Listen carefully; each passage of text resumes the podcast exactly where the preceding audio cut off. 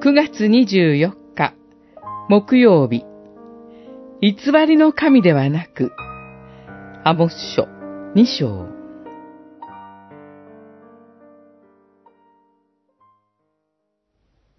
主はこう言われる。ユダの三つの罪、四つの罪のゆえに、私は決して許さない。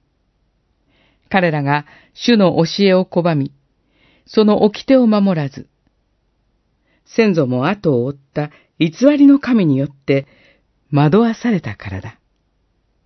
二章四節アモスは北のイスラエル王国に向かって、主の御言葉を取り継ぐために召されましたが、出身地のユダに対しても、御言葉を告げて指摘します。神の民が偽りの虚しい神に惑わされることは、聖書の至るところに記されています。パウロは言います。神の真理を偽りに変え、作り主の代わりに作られたものを拝んでこれに仕えたのです。ローマの信徒への手紙、一章二十五節。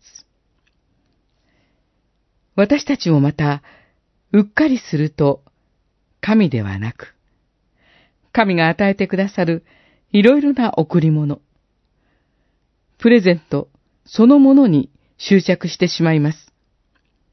仕事、地位、名声、富、権力、その他、もろもろ。すべての良きものの源である天の父なる神こそが、私たちの誠の父、誠の神です。私たちが頼りにしているもの、執着しているものは何でしょう？もし神以外のものであるなら、祈りましょう。神よ、もろもろの良きものを与えてくださるあなたこそ、誠の神ですと。二章には、火を放つと繰り返されます。